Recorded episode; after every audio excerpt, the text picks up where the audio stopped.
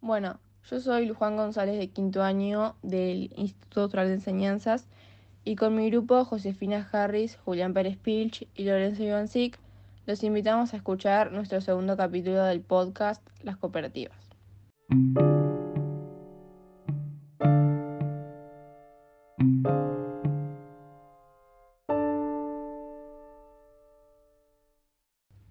Como ya sabrán, el último episodio explicamos el porqué de una cooperativa, pero hoy me voy a enfocar en hablar sobre qué es una cooperativa y cuál es su historia.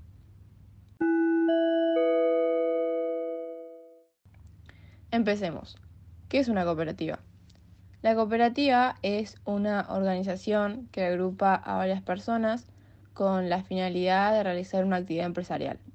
Su funcionamiento se basa fundamentalmente en la cooperación de todos sus socios. De ahí nace el nombre de cooperativa. Esta se basa en la ayuda mutua y la seguridad de sus asociados que trabajan juntos para el bien común. No persiguen propósitos o fines de lucro, ya que sus propósitos principales es brindar el mejor servicio a sus asociados. La cooperativa constituye la forma más difundida de entidad de economía social. Se diferencian mucho de las empresas tradicionales en los siguientes ítems. En la idea base, la empresa tradicional tiene al capital económico, el cual es el factor principal, a diferencia de las cooperativas de trabajo, que es el trabajo y la ayuda entre ellos, y es todo igualado en cuanto a derecho y deberes. Capital inicial.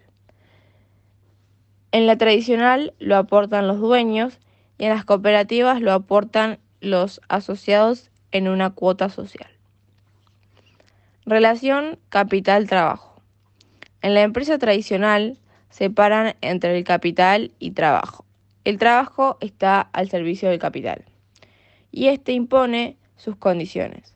En las cooperativas hay unidad entre capital y trabajo. El capital está al servicio de la producción. Propiedad. Empresa tradicional es uno o varios dueños y en las cooperativas todos los que trabajan en la misma son dueños. Decisiones. En las empresas tradicionales solo los dueños tienen la posibilidad de decidir y en las cooperativas el colectivo es el que decide a través de la asamblea. También podríamos mencionar cuáles son los principios cooperativos, que son los siguientes. Adhesión voluntaria y abierta, gestión democrática por parte de los asociados, participación económica de los asociados, autonomía e independencia, educación, formación e información, cooperación entre cooperativas, compromiso con la comunidad. Ahora vamos a hablar sobre la organización de una cooperativa. Una cooperativa para cumplir con los objetivos para la cual fue formada debe organizarse internamente, con el fin de que cada uno de los asociados posean funciones y roles que cumplir. La cooperativa se organiza mediante la conformación de tres órganos, asamblea, consejo de administración y sindicatura. La asamblea es el órgano máximo y soberano. Se forma por la reunión de todos los asociados y es la encargada de delimitar las políticas y estrategia a desarrollar los marcos generales. Aquí se expresa la voluntad de todos y cada uno de los asociados, diciéndose democráticamente el rumbo a seguir.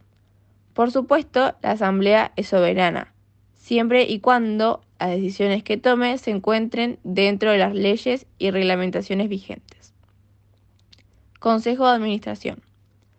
Es un grupo de personas designadas por la Asamblea para ejecutar y desarrollar efectivamente lo dispuesto por ella. Es el órgano encargado de la ejecución y administración de la cooperativa. Este Consejo de Administración rinde cuentas de su accionar en forma anual ante la Asamblea General Ordinaria, mediante el tratamiento del balance o ejercicio económico anual, entre otra documentación contable y social. Y por último, la sindicatura es el órgano de fiscalización privada de la cooperativa.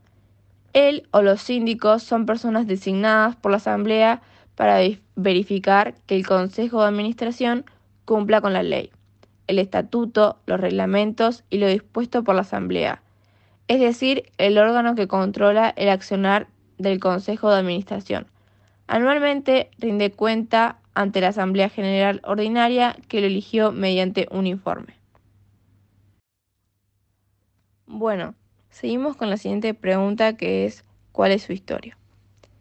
El marco cooperativo nació en el marco de la Revolución Industrial durante el siglo XIX, como sociedades de ayuda mutua para la defensa de intereses colectivos, y tenía como objetivo conseguir bienes de consumo para sus asociados en las mejores condiciones posibles de precio y calidad. Surge como gran alternativa la filosofía de trabajo solidario, ayuda mutua y la primacía del hombre. Fue en el año 1884 cuando 27 hombres y una mujer fundaron la primera cooperativa en el pueblo de Richdale, Inglaterra.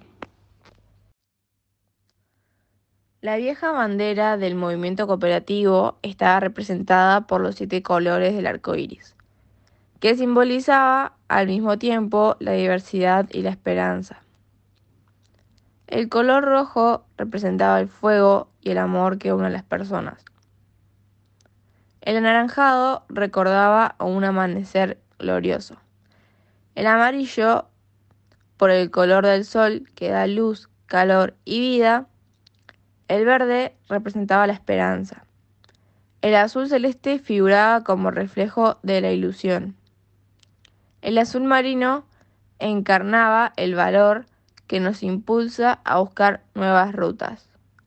Y finalmente, el violeta significaba la humildad y la virtud.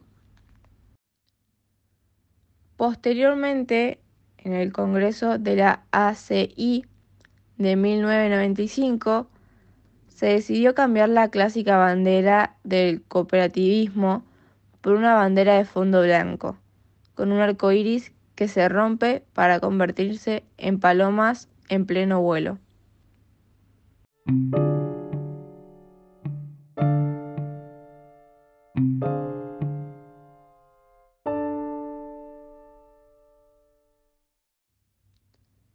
Finalmente llegamos al final de este capítulo. Espero que les haya gustado mucho y gracias por su atención.